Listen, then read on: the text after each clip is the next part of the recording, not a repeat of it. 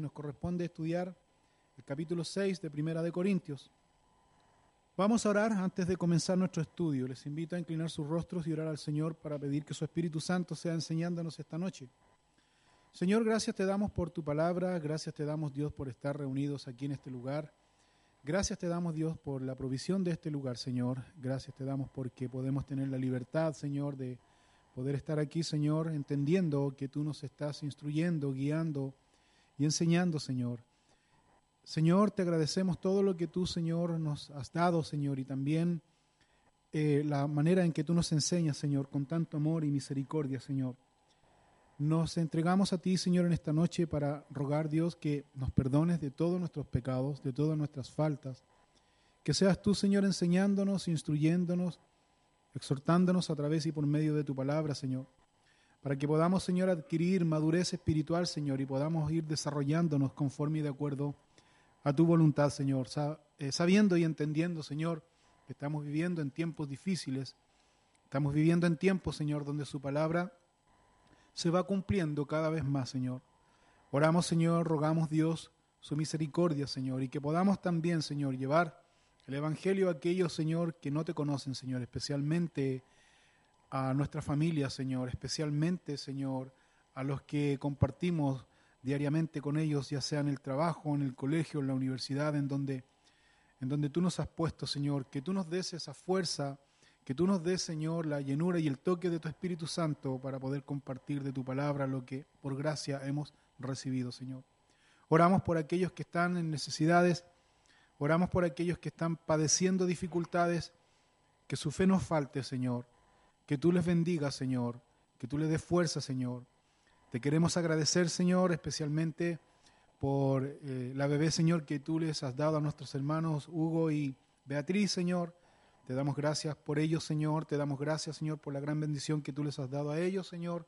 Te rogamos, Señor, que tú bendigas cada día su vida, Señor, especialmente la bebé, Señor. Y pedimos, Dios, que bendigas y unas cada día a la familia, Señor. Que esta bebé, Señor, cumpla el propósito por la, cual tú la has enviado, Señor. Oramos esta noche, Señor, rogamos tu bendición por la enseñanza de tu palabra, en el nombre de Cristo Jesús. Amén. Miramos aquí entonces Primera de Corintios en el capítulo 6. Hemos venido ya estudiando hasta acá que la iglesia de los Corintios estaba establecida en una ciudad que lleva, que lleva este nombre. Era una iglesia compuesta por su mayoría de gentiles. Eh, que se habían convertido al cristianismo. Posiblemente había muy pocos judíos. Recuerden ustedes que esta iglesia se desarrolló en la ciudad de Corinto, en donde estaba el apóstol Pablo guiado por el Señor. Eh, de hecho, el Señor le habla en una visión al apóstol Pablo de noche y el apóstol Pablo, él comienza eh, a tomar fuerzas y dice la escritura que se quedó un año y medio enseñando, enseñando la palabra de Dios, solo enseñando la palabra de Dios. Y esto provocó muchas cosas que nosotros vamos a mirar aquí, la cual el apóstol Pablo va a recordar a los corintios. Miramos aquí una característica principal de esta iglesia, que esta iglesia estaba puesta en esta ciudad, en donde esta ciudad estaba rodeada de mucho pecado. Y se componía claramente la iglesia de, o más bien la ciudad, no la iglesia, sino la ciudad se componía de tres tipos de personas que eh, practicaban este tipo o este, este, estos pecados, tales como, por ejemplo, tenemos las personas que practicaban todo tipo de inmoralidades sexuales, estaban estas personas también que eran avaros, codiciosos de bienes materiales, y también estaban estas personas que eran idólatras. Esta era el compuesto de las personas que estaban en esta ciudad, de la ciudad de Corinto, y el Señor puso una iglesia ahí, el Señor puso eh, esta iglesia para eh, llamar a los que eh, habían de ser salvos.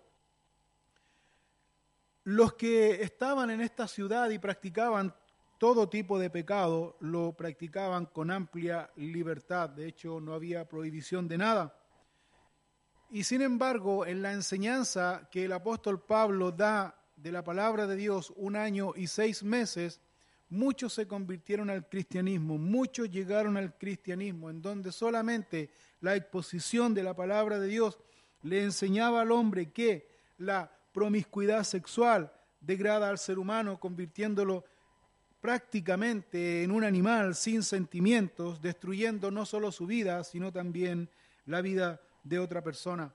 Y eso era lo que la exposición, la enseñanza de la palabra de Dios eh, daba y hacía en la iglesia de los Corintios. También la palabra de Dios enseñaba acerca de la codicia, que la codicia atenta contra nuestro prójimo.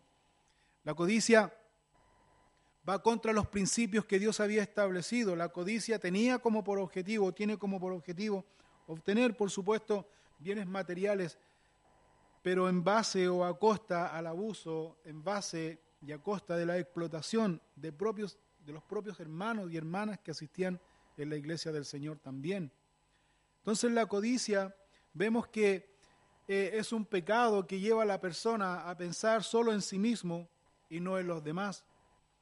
La enseñanza de la palabra de Dios también declaraba, enseñaba o descubría eh, la idolatría que había especialmente en el eh, ciudadano corintio, por decirlo así. Porque recuerden ustedes que había un templo levantado a la diosa Diana donde eh, se componía por muchas prostitutas y, muchos ídolos y, mucha idolatría y esta veneración a estos ídolos se hacía cometiendo este tipo de inmoralidades sexuales. Así que imagínense la perversión que había en la ciudad de Corinto. Sin embargo, me llama la atención que el Señor levanta una iglesia justamente en ese lugar, en medio del pecado. Ahora, el apóstol Pablo está enseñando a la iglesia de los Corintios aquí la palabra de Dios, la cual en su enseñanza apuntaba a estos objetivos, porque este tipo de pecado se vivía en forma natural. Lo que era anormal era ver una familia establecida, un matrimonio establecido, eso era anormal. O sea, se cumplía lo que dice el libro de Isaías, que a lo bueno llamaban malo y a lo malo llamaban bueno. Y eso se veía claramente ahí en la ciudad de Corinto. Así que el apóstol Pablo, guiado por el Espíritu Santo, enseñando este principio, de hecho recuerden ustedes que en el capítulo 5 Pablo declara una situación pecaminosa con un miembro de la iglesia de los Corintios. Y Pablo termina diciendo que a ese perverso, lo llama de esa manera, debían expulsarlo de la iglesia, debían sacarlo de la iglesia. Ahora, el contexto espiritual en que se está desarrollando esta enseñanza es que la iglesia de los Corintios estaban muy orgullosos ellos de eh, tener los dones espirituales, talentos y ministerios, se jactaban de su conocimiento, de su sabiduría espiritual, pero, pero no habían visto o no tenían la fuerza suficiente para poder eh, prohibir o detener a, este, a esta persona que estaba cometiendo este pecado. Todos sabían Toda la iglesia, todo el liderazgo de la iglesia de Corintios sabía acerca de este pecado, pero nadie decía nada. Así que Pablo, inspirado por el Espíritu Santo, eh, disciplina a esta persona y les dice a los líderes de la iglesia que a este perverso, y lo llama de esa manera, había que sacarlo de la iglesia, expulsarlo de la iglesia. Ahora, hasta ahí uno podría ver que la iglesia del Señor o la iglesia de los Corintios, más bien específicamente Pablo, eh, podría ser una persona juiciosa, podría ser una persona legalista, podría ser una persona sin gracia. Pero cuando uno sigue leyendo, especialmente la segunda de Corintios, tú te das cuenta que el apóstol Pablo también escribe y les exhorta y les anima al mismo grupo de liderazgo, al mismo grupo de personas que fue a expulsar a este hombre que estaba en pecado. Pablo en segunda de Corintios les dice textualmente que a ese a quienes habían expulsado debían mirarlo, debían observarlo, no debían dejarlo mucho tiempo solo, debían verlo para que Satanás no atentara contra su vida en, el aspecto eh, de condenación. Entonces, nosotros vemos que el apóstol Pablo está exponiendo aquí enseñando un principio doctrinal. ¿Cuál es el principio doctrinal? Pablo dice que no debemos juzgar a los de afuera de la iglesia, refiriéndose a los que están en el mundo, porque el Señor los va a juzgar porque el Señor conoce su corazón y el Señor los va a juzgar. Enseñando que la iglesia no está puesta, ni hay ninguna persona que está puesto aquí para juzgar a otro. La iglesia del Señor está para llamar, para recibir, para animar, para enseñar la palabra de Dios, no para juzgar. El que va a juzgar va a ser el Señor. Y lo va a hacer en un tiempo determinado, de acuerdo a lo, dice, de acuerdo a lo que dice Apocalipsis capítulo 20 en el juicio del gran trono blanco, porque la iglesia del Señor, es decir, nosotros los cristianos también vamos a ser juzgados, pero vamos a ser juzgados en el tribunal de Cristo, que Pablo también lo va a mencionar más adelante en su segunda carta a los Corintios. Entonces Pablo está diciendo aquí que a los del mundo que no conocen a Dios, ellos los va a juzgar en su debido tiempo el Señor. La iglesia, por lo tanto, como iglesia del Señor, fundada por el Señor, establecida por el Señor Jesucristo, también tiene ciertos eh, privilegios, pero también tiene ciertas responsabilidades. Los privilegios es que es dirigida por el Espíritu Santo. Los privilegios es que tiene una promesa hecha por el Señor Jesucristo. ¿Cuál es la promesa? Que las puertas del infierno no van a prevalecer contra la iglesia del Señor. Pero también tiene ciertas responsabilidades, especialmente los líderes de la iglesia. ¿Cuáles son las responsabilidades? de Apacentar la grey de Dios. Debe cuidar la grey de Dios, debe apacentar la grey de Dios, debe guardar la grey de Dios. Es decir, entonces que los corintios debían guardar la iglesia del Señor. ¿Para qué? Para no contaminarse con los pecados que había alrededor. Estos pecados que Pablo había mencionado, que la iglesia de los corintios no debían ellos dejarse influenciar por estos pecados de hecho, estos pecados, los cuales Pablo va a mencionar aquí, pecados que el Señor ya había perdonado en ellos, que ya había limpiado, que el Señor ya había quitado. Sin embargo, eh, nosotros miramos y vemos que había personas que seguían en, este, en estos pecados sin ningún miramiento, sin ningún temor de Dios en sus vidas. Ahora, aquí en el capítulo 6, a partir del versículo 1 en adelante, nosotros vamos a mirar otro problema que tenían los corintios. Y el otro problema que tenían los corintios era que entre ellos, entre la misma hermandad, entre ellos había diferencia. Tenían problemas entre ellos. Y estos problemas, ni siquiera ellos tenían la capacidad, se suponía que ellos eran ricos espiritualmente, pero vemos aquí que ni siquiera ellos tenían la capacidad de poder resolver cristianamente estos problemas, sino que vamos a mirar aquí que estos problemas y estas diferencias los llevaban ante un tribunal pagano, una práctica que era muy común en Grecia. Dice Primera de Corintios, capítulo 6, versículo 1, dice, ¿osa alguno de vosotros cuando tiene algo contra otro ir a juicio delante de los injustos y no delante de los santos? ¿O no sabéis que los santos han de juzgar al mundo? Y si el mundo ha de ser juzgado por vosotros, ¿Sois indignos de juzgar cosas muy pequeñas? ¿O no sabéis que hemos de juzgar a los ángeles? ¿Cuánto más las cosas de esta vida? Si pues tenéis juicio sobre cosas de esta vida, ¿ponéis para juzgar a los que son de menor estima en la iglesia? Para avergonzaros lo digo.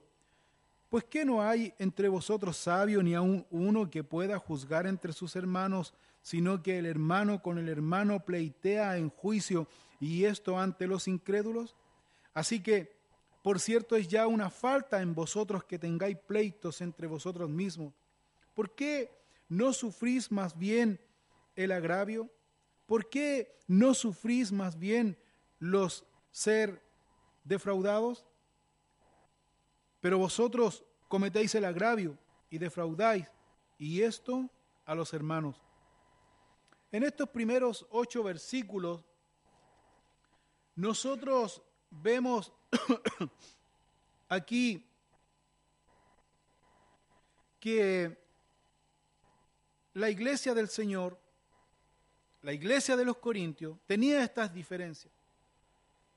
No menciona aquí el tipo de diferencias o de problemas que tenían, lo que sí menciona es que estas diferencias o estos litigios lo llevaban ante los tribunales griegos donde en estos tribunales se presentaba ahí el problema ante mucha gente. Por lo general, estos tribunales siempre estaban, ya sea en el mercado principal de la ciudad donde frecuentaba mucha gente.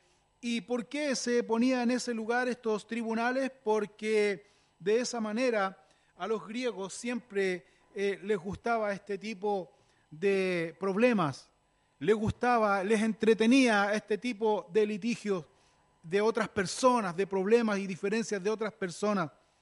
En cambio, los judíos, ellos no resolvían sus litigios ante, eh, ante los tribunales paganos, sino que ellos siempre tenían un anciano o un líder judío para resolver sus diferencias y siempre el judío cuando resolvía las diferencias siempre lo resolvía en un ambiente más más bien familiar, llegando a un acuerdo de acuerdo a sus leyes, de acuerdo a la ley judía. La ley judía de hecho prohibía acudir a un tribunal que no fuera judío cuando habían problemas, cuando habían ciertas dificultades. De hecho, recuerda usted cuando estaba Moisés desde la mañana hasta la tarde juzgando al pueblo y mientras él estaba juzgando al pueblo, su suegro Jetro dice, miraba esta, este gran trabajo que tenía Moisés y su suegro Jetro en eh, esto aparece en Éxodo capítulo 18, el versículo 21, si no mal recuerdo, cuando ahí el suegro Jetro le da ciertas características de cómo debían ser los hombres que debían juzgar al pueblo.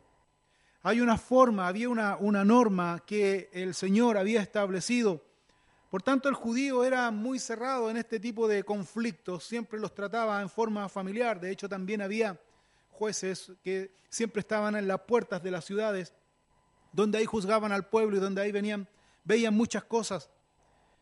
Pero aquí el ateniense, el griego, el gentil, resolvía sus problemas de otra forma. Tenían un tribunal, donde era, este tribunal estaba compuesto eh, por, muchos, por muchas personas que hacían como una especie de jurado, quienes decidían en qué iba este litigio, cuál era su decisión final, su veredicto final, etcétera, etcétera. Y lo hacían más bien un show para la gente. Era como una entretención para la gente. El judío, en cambio, era totalmente distinto. El judío que llevaba sus litigios ante, ante un tribunal que no era judío se consideraba una blasfemia contra Dios. Entonces, ¿Qué quiero mencionar con esto? Que cuando el apóstol Pablo señala esto y le dice, ¿osa, alguna de, ¿osa alguno de vosotros cuando tiene algo contra otro ir a juicio delante de los injustos y no delante de los santos? Cuando Pablo hace estas preguntas, Pablo está haciendo estas preguntas como un poco espantado, horrorizado por lo que está observando o por lo que él está escuchando que está sucediendo en la iglesia de los Corintios porque recuerden ustedes que Pablo es judío. Pablo es de tradición judía. Pablo, recuerden ustedes que cuando él fundó la iglesia de los Corintios, él entró y él entraba en las sinagogas y en la sinagoga el apóstol Pablo comenzó a enseñar un año y medio la palabra de Dios. Por lo tanto, él no estaba acostumbrado a este tipo de litigios. Ahora, si bien es cierto, el apóstol Pablo sí, él estuvo en un litigio. Cuando él estuvo preso y él eh, lo quisieron juzgar, y si no mal recuerdo, Festo, un hombre eh, que aparece en el libro de Hechos, lo, quiere juzgar y Pablo dice que él apeló a César para que César pudiera él eh, ver su caso. Es decir, Pablo estaba muy acostumbrado a estos juicios, pero estos juicios se realizaban en, en el imperio romano, en los griegos. Recuerden ustedes también que Poncio Pilato, cuando para que ustedes hagan una idea cómo eran los juicios, Poncio Pilato cuando juzgó al Señor Jesucristo lo juzgó públicamente. De esa manera eran los juicios algo totalmente contrario a lo que enseñaba la ley judía. Por tanto, el apóstol Pablo, cuando él ve que los, eh, corintios están haciendo lo mismo, se sorprendió mucho. Él se sorprendió mucho y por esa razón él está tratando de enseñar aquí a la iglesia. Pablo enseñaba aquí en esta, en esta enseñanza que da en estos primeros ocho versículos del capítulo 6, que si un creyente llevaba sus pleitos ante un tribunal, Pablo está ahora refiriéndose al creyente de los Corintios, no al ciudadano, sino al creyente, al cristiano, al Hijo de Dios. Pablo decía que si este creyente, Hijo de Dios, seguía llevando sus pleitos ante un tribunal griego, Pablo estaba diciendo aquí que ya estaba desobedeciendo a un principio que Jesús enseñó ¿Cuál fue el principio que Jesús enseñó? Hacer el bien al prójimo aún cuando fuera tu enemigo. Quiero mirar este principio donde el apóstol Pablo se basa para dar esta enseñanza, para decirle al creyente eh, corintio, sabes, no lleves tus pleitos al tribunal gentil, sino debe seguir el mismo principio que nuestro Señor enseñó, el fundador, el dueño de la iglesia, que es Jesucristo, Él enseñó un principio. ¿Y dónde aparece esto? Si busca conmigo en Mateo capítulo 5, versículo 38, Jesús aquí enseña cuál debe ser la actitud del creyente. Mateo capítulo 5, versículo 38. Dice así, Jesús hablando aquí en el Sermón del Monte, dice, oísteis que fue dicho, ojo por ojo y diente por diente. Pero yo os digo, no resistáis al que es malo. Antes, a cualquiera que te hiera en la mejilla derecha, vuélvele también la otra. Y al que quiera ponerte a pleito y quitarte la túnica, déjale también la capa. Y a cualquiera que te obligue a llevar carga por una milla, ve con él dos. Al que te pida, dale. Y al que quiera tomar de ti prestado, no se lo rehuses. Oísteis que fue dicho, amarás a tu prójimo y aborrecerás a tu enemigo. Pero yo os digo, amar a vuestros enemigos, bendecid a los que os maldicen, haced bien a los que os aborrecen, y orad por los que os ultrajan y os persiguen, para que seáis hijos de vuestro Padre que está en los cielos, que hace salir su sol sobre malos y buenos, y que hace llover sobre justos e injustos. Porque si amáis a los que os aman, ¿qué recompensa tendréis? ¿No hacen también lo mismo los publicanos? Y si saludáis a vuestros hermanos, solamente, ¿qué hacéis de más? ¿No hacen también así los gentiles? Sed pues vosotros perfectos, como vuestro Padre que está en los cielos es perfecto. Este es un principio fundamental que el mismo Señor Jesucristo está enseñando. El Señor Jesucristo aquí no estaba invalidando la ley, sino que recuerden ustedes que había dos corrientes judías que interpretaban la ley a su manera. Había una corriente judía que interpretaba la ley de una forma muy estricta había otra corriente judía que interpretaba la ley en una forma muy liberal. Más bien el Señor Jesucristo señala, sin inclinarse en ninguna de estas dos corrientes, Jesús señala y dice lo siguiente, ustedes han escuchado esto, en este caso puntual, ojo por ojo y diente por diente, es decir, en buen chileno, el que me la hace me la paga, tal cual.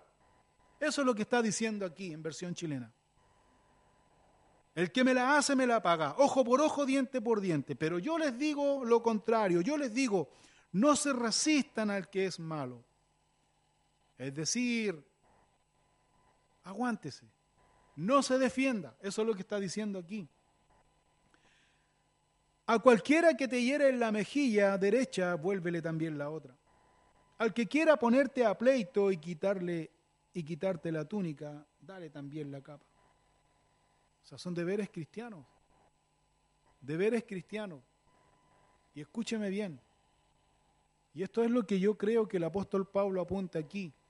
Deberes cristianos que solo un verdadero cristiano puede entender y obedecer. La persona que aparenta ser cristiano, la persona que habla como cristiano, la persona que se viste como cristiano, la persona que se junta como, con cristianos, pero no es cristiano, no lo va a entender. Y no lo va a aplicar y no lo va a, ejercitar en su vida, no lo va a aplicar. Pero la persona que sí verdaderamente sigue los pasos de Jesucristo va a entender este principio. Y ese es el punto al cual el apóstol Pablo está enseñando, dirigiendo, exhortando, animando a la iglesia de los Corintios, nunca condenando. Nunca Pablo aquí está condenando a la iglesia de los Corintios. Por lo tanto, volviendo al punto, como la iglesia de los Corintios, la mayoría era gentil, como ya dijimos anteriormente, llevaban sus pleitos ante el tribunal, que este tribunal estaba en el centro de la ciudad, en el centro del mercado, donde había mucha gente y donde esta gente usaba estos pleitos y estos litigios como una forma de entretenerse escuchando los problemas ajenos. Yo creo que de ahí viene el, show este de la, de la doctora Polo. Puede que venga de ahí, ese es como el origen entreteniéndose con, con eh, y, la, ¿y cómo es la otra? La fiscal, ¿no? ¿Cómo se llama? La jueza, es, gracias, la han visto. Entreteniéndose con problemas ajenos. Bueno, puede ser que de ahí venga el origen. Pablo está diciendo aquí a los creyentes que se supone que son miembros de la iglesia de Cristo, que ellos iban a participar, como dice aquí, eh, juzgando a los ángeles, dice el versículo 3. ¿No sabéis, dice, que hemos de juzgar a los ángeles? ¿Cuánto más las cosas de esta vida? Si pues tenéis, tenéis juicio sobre cosas de esta vida, ponéis para juzgar a los que son de menor estima en la iglesia, para avergonzaros los digo. O sea, ¿no saben ustedes que los santos, dice, vamos a juzgar al mundo? Y si el mundo ha de ser juzgado por vosotros, dice, sois indignos de juzgar cosas muy pequeñas. ¿No sabéis que vamos a juzgar a los ángeles? ¿En qué se basa Pablo para decir esto? El Señor dice, en primer lugar, Él enseñando a sus discípulos, les habló a los discípulos y les dijo, en primer lugar, que su reino era espiritual y no físico. Y si su reino era espiritual, el Señor Jesucristo también les había dicho a los discípulos que ellos se iban a sentar en doce, sobre doce tronos para juzgar las doce tribus de Israel. Y esto también se extiende a todos los que somos seguidores de nuestro Señor Jesucristo, que vamos a venir, como dice la Escritura, que vamos a venir con el Señor Jesucristo, los que somos parte de la iglesia, los que vamos a ser arrebatados cuando el Señor nos llame a su presencia, vamos a venir en su segunda venida con el Señor Jesucristo a juzgar. Ese es el punto a la cual Pablo se está refiriendo aquí. No es que Pablo esté inventando aquí algo, sino que Pablo se está fundamentando. Y este fundamento de la segunda venida, si no mal recuerdo, aparece en Mateo capítulo 25. Si usted lo puede leer después, con mayor calma se va a dar cuenta que ahí aparece la segunda venida del Señor Jesucristo. También el libro de Apocalipsis señala esto, la segunda venida de nuestro Señor Jesucristo, y dice que la iglesia del Señor va a venir con el Señor, va a juzgar en el milenio entonces Pablo está apuntando a todo este tipo de cosas y está enseñando al, creyente de Corintio para que él pueda tener claro lo que esto significa. Por lo tanto, Pablo les enseña y les dice, si vamos a juzgar a los ángeles, si vamos a juzgar al mundo, entonces debemos tener la capacidad para poder solucionar estas pequeñeces, estas diferencias que se dan en la iglesia del Señor. Y ojo con esto, Debemos en esto reconocer, o más bien el apóstol Pablo reconoce que en la iglesia del Señor, que entre nosotros hay diferencia, que somos diferentes. Eso no significa que si hay diferencias, si somos diferentes, uno es más que otro. Eso no está diciendo, sino que simplemente se ve en estas diferencias nuestra humanidad, que no somos perfectos, pero que estamos en el camino de la perfección por esa razón, Pablo está haciendo ver aquí al creyente corintio lo siguiente, y Pablo aquí les va a llamar la atención de una manera muy sutil. Pablo les va a decir, si hay alguien, dice aquí el apóstol Pablo, eh, dice el versículo 5, dice, para avergonzaros lo digo, pues que no hay entre vosotros sabio ni aun uno que pueda juzgar entre sus hermanos, sino que el hermano con el hermano pleitea en juicio y esto ante los incrédulos. Cuando Pablo dice aquí, para vergüenza de ustedes lo digo, no hay ningún sabio entre ustedes. Recuerden ustedes que los corintios se enorgullecían de tener dones espirituales, ministerios y talentos. Recuerden que los corintios se enorgullecían de ser usados por Dios. Recuerden que los corintios se consideraban ricos espiritualmente. Entonces Pablo les dice, entre todo esto no hay ningún sabio que pueda hacer las veces de árbitro de, entre ustedes, no hay alguien que esté como capacitado, que pueda mirar y pueda juzgar entre sus hermanos, sino que el hermano pleitea, dice, en juicio, y esto lo lleva ante los incrédulos, es decir, no hay nadie que pueda juzgar entre ustedes les está llamando la atención de una forma sarcástica el apóstol Pablo, les está llamando un poco la atención. Y el versículo 7 dice, Primera de Corintios capítulo 6, versículo 7 dice, así que, por cierto, es ya una falta en vosotros que tengáis pleitos entre vosotros mismos. ¿Por qué no sufrís más bien el agravio? ¿Por qué no sufrís más bien el ser defraudado? Pablo les va a dar un consejo. El consejo radica en que mejor es, dice Pablo aquí, soportar la injusticia. Mejor es soportar la injusticia que defenderse. No te defiendas.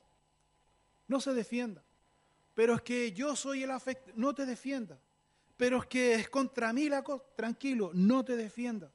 Es mejor, Pablo está diciendo aquí aceptar la pérdida financiera que sufrir un daño espiritual. Eso es lo que está diciendo Pablo aquí. Los que estamos estudiando el día, el día domingo eh, la historia de José, lo, que vimos el domingo pasado acerca de la historia de José, me llamó mucho la atención algo que nunca había visto en esto, que José, a quien, quien era un hombre íntegro, aunque la Biblia no señala ningún pecado en particular, eso no significa que José no tuviera pecado. José, siendo un ser humano, es un pecador. Pero la Biblia no menciona ninguno de sus pecados en particular. Lo que sí menciona su integridad y José fue un hombre que, que se mantuvo fiel a Dios y esa fidelidad y esa integridad y esa obediencia y esa humildad que él tuvo ante su padre Jacob eh, no fue suficiente para que sus hermanos lo vieran, sino que sus hermanos tuvieron envidia y ya sabemos que sus hermanos lo, le tenían envidia, lo encierran y lo venden y José va a Egipto y José es comprado por este general de, la guardia que es Potifar. Y fíjense ustedes que en esa oportunidad mirábamos que José fue un hombre que se mantuvo íntegro, un hombre que no atribuyó injusticia ni reclamo, ni un hombre que tampoco cayó en depresión, un hombre que se mantuvo fiel a sus principios. ¿Qué principios? De los principios que su padre le enseñó. El temor a Dios. Fue un hombre que se mantuvo íntegro, aunque estaba viviendo en una tierra ajena, estaba viviendo una injusticia. Él, José, tenía, tenía la oportunidad de poder maldecir a Dios o de poder irse contra Dios. No lo hace, al contrario, él asume su situación.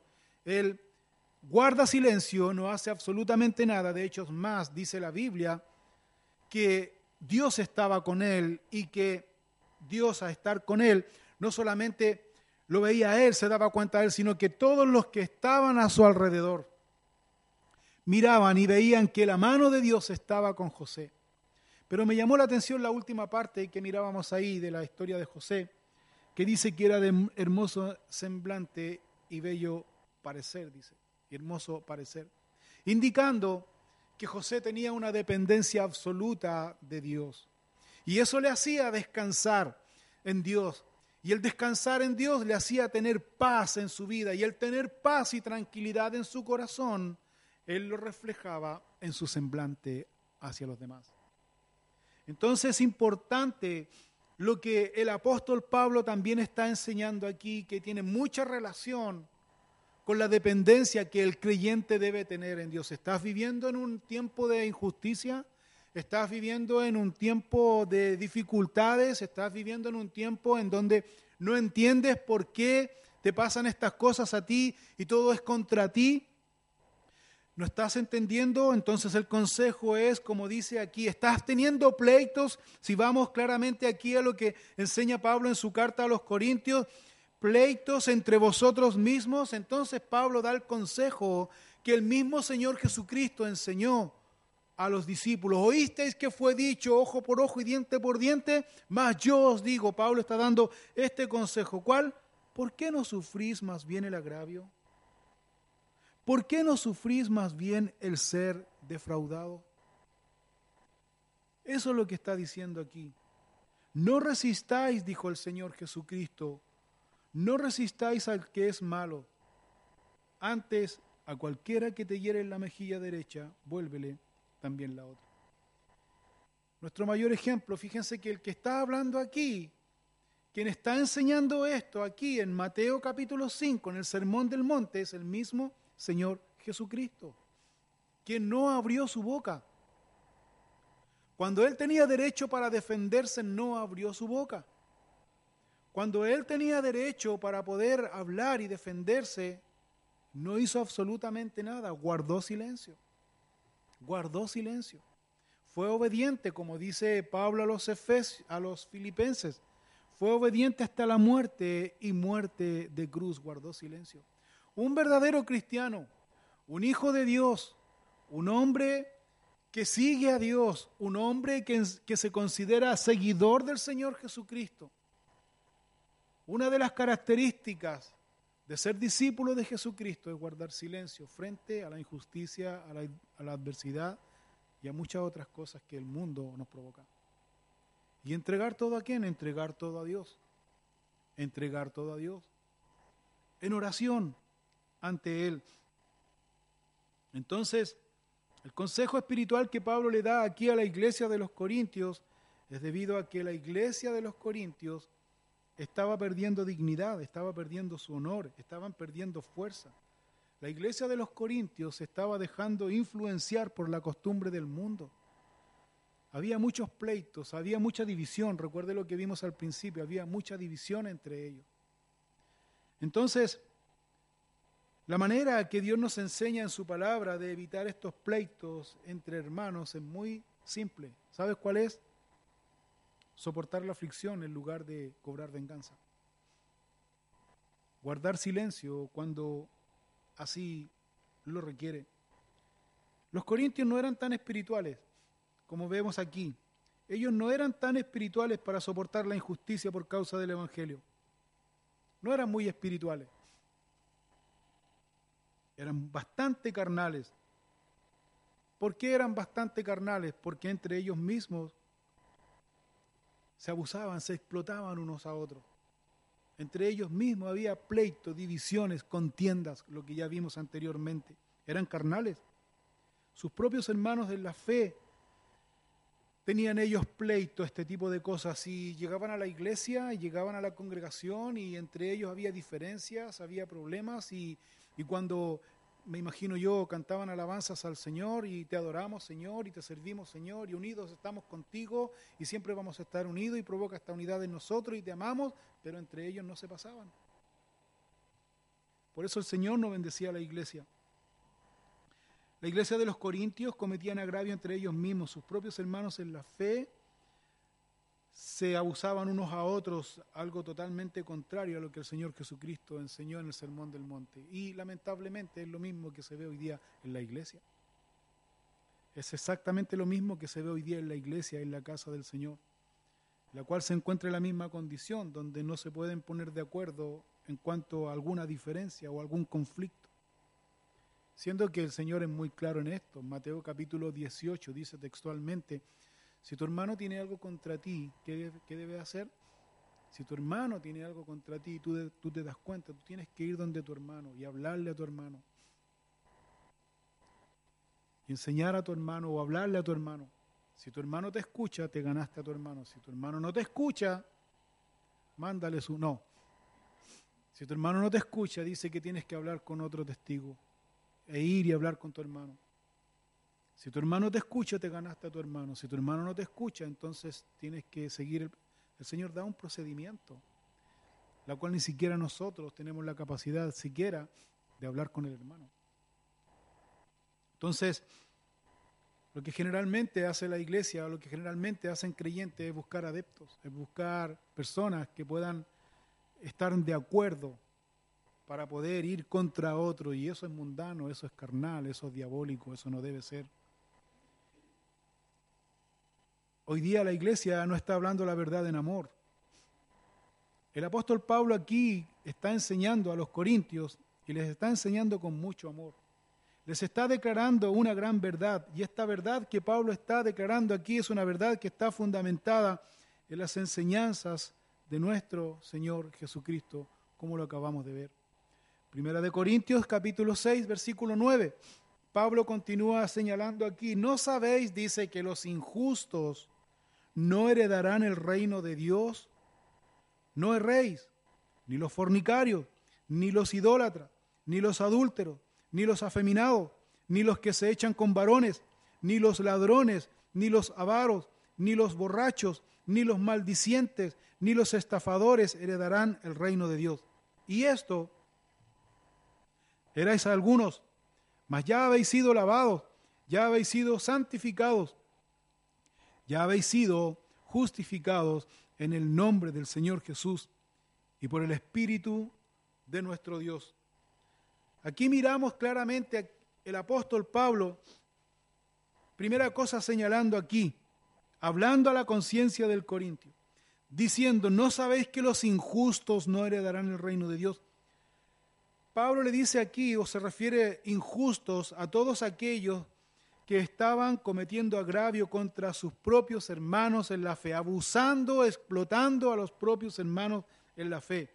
Como por ejemplo, si el hermano eh, eh, tenía un oficio y el hermano le decía, mire hermano, ¿sabe que Yo quiero hacer un arreglo en mi casa y resulta que en vez de contratar a un mundano, y yo sé que usted es creyente, entonces ¿por qué usted no me hace el trabajo?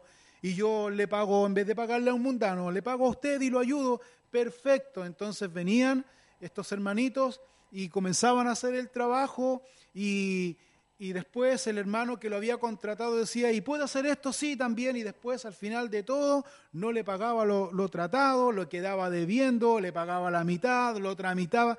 Ese tipo de abuso existía en la iglesia de los Corintios.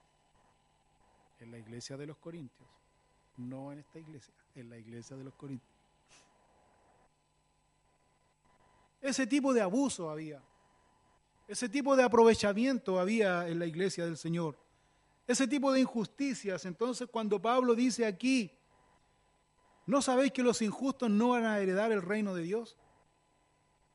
¿Por qué Pablo dice aquí esto? Porque esta palabra injusto es más amplia de lo que ellos pensaban. Porque Pablo al decir aquí injusto, Pablo está diciendo o lo está poniendo a ellos al mismo nivel que los paganos.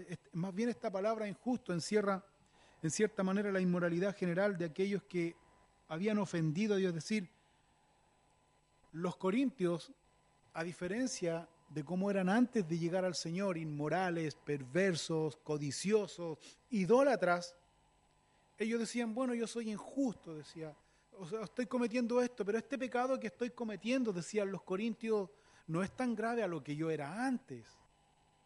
O sea, trataban de un poco eh, mitigar o minimizar un poco eh, el pecado. O sea, si usted me dice que yo soy injusto, sí, pero si usted me conociera antes, yo antes era más injusto. Ahora, tratando de, suavizar un poquito la cosa, como queriendo decir, ¿sabe qué? No le ponga tanto si no es pecado, no es tanto el pecado. Pablo está diciendo aquí, no es rey. No es rey, es decir, esa palabra no es rey, está queriendo decir, ¿sabe qué? No se engaña a sí mismo. No es rey ni los fornicarios, ni los idólatras, y comienza a dar la tremenda lista. Cuando Pablo da esta tremenda lista, esta lista es como una radiografía, es como eh, un pantallazo de lo que, de, de, la perversión que había en Corintio. Imagínense, todo este tipo de perversión había en Corintio, es decir, la iglesia del Señor estaba puesta en ese medio, en ese lugar. Pero Pablo les dice, ¿sabes qué? No se engañen a sí mismos porque ellos pensaban que por haber hecho esta confesión pública de ser creyentes, ellos pensaban que por haberse bautizado en agua públicamente, viviendo así para el Señor, cierta manera ellos ya se habían ganado el reino. Así que no era tanto la injusticia, no era tanto lo que ellos hacían, pero no es lo que enseña la Escritura, sino que la Escritura enseña claramente aquí que no solamente uno tiene que hacer confesión, no solamente uno tiene que bautizar, sino que uno tiene que vivir el cristianismo. Pablo, recuerden ustedes que enseñó en su carta a los Romanos capítulo 12 que nosotros debemos presentar nuestro cuerpo como un sacrificio vivo, santo, agradable a Dios, que es vuestro culto racional. Que nuestra, nuestra entrega a Dios no es solamente de apariencia, sino de corazón, porque es Dios quien conoce nuestro corazón. Y el el creyente de los Corintios tenía esta percepción, pensaba que por haber hecho todo públicamente, por haber cambiado su vida, en otras palabras, por haberse cambiado de bando, de haber pasado del bando malo al bando bueno, lo hacía en cierta manera, eh, eh, podía obtener algunos beneficios, que se había ganado el reino, Pablo dice, ¿sabe que no se engaña a sí mismo? No se engaña a sí mismo, sino que debía vivir una vida de santidad, de pureza, una vida total de separación de todas las prácticas mundanas, como Pablo aquí está mencionando una por una.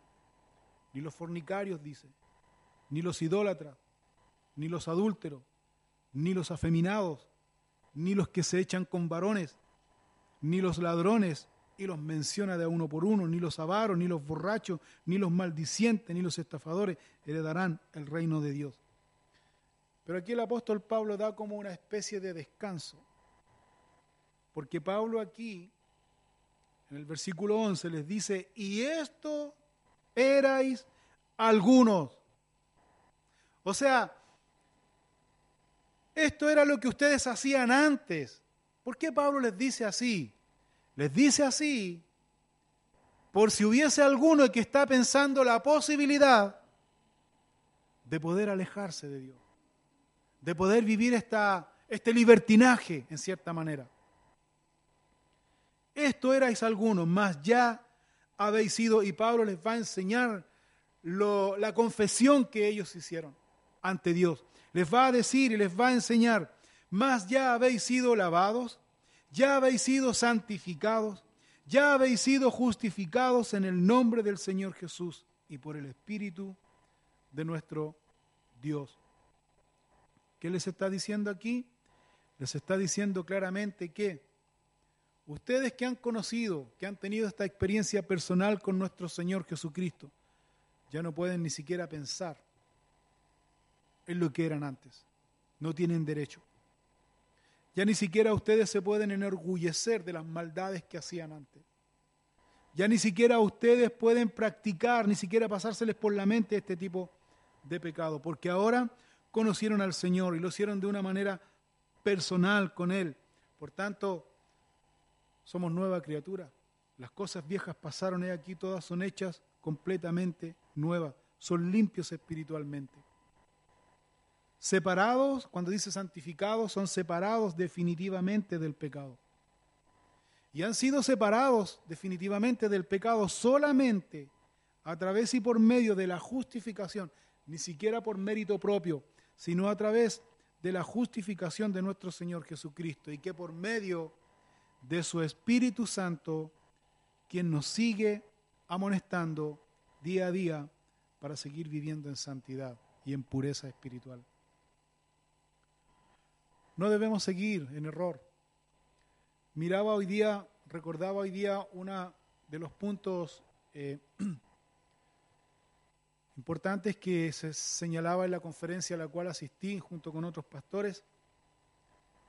La seducción que hoy día el mundo está usando especialmente en las nuevas generaciones. Ahora, por decirlo de alguna manera, la pornografía y la seducción ya no está eh, siendo solo visible, sino está siendo visible y a través de tus oídos y a través de la música, insinuando y seduciendo.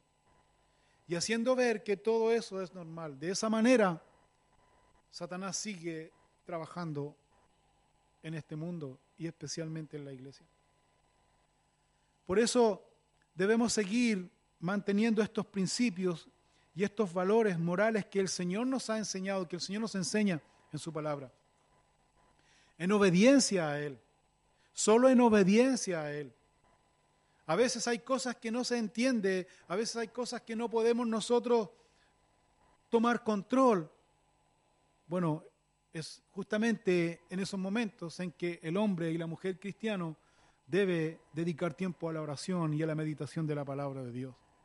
Porque si tú dices que eres, cristiano y tú sigues viviendo una vida inmoral, tú sigues diciendo, eh, maldiciendo, si tú sigues haciendo cosas que el Espíritu Santo, no la iglesia o no tal o cual persona, sino el Espíritu Santo ha amonestado en tu corazón que eso no debe ser, entonces no lo debes hacer. No debes seguir. El Espíritu Santo no obliga a la persona. El Espíritu Santo no impone, el Espíritu Santo simplemente aconseja y deja la amonestación en el corazón. La persona en particular toma la decisión qué camino seguir. Si obedece al Espíritu Santo o lo desobedece. Si obedece al Espíritu Santo vas a ser beneficiado y Dios te va a ayudar y Dios te va a guiar. Si desobedece al Espíritu Santo, de acuerdo a lo que dice el propio Señor Jesucristo, estás cayendo en una blasfemia contra el Espíritu Santo. ¿Y qué significa blasfemar contra el Espíritu Santo?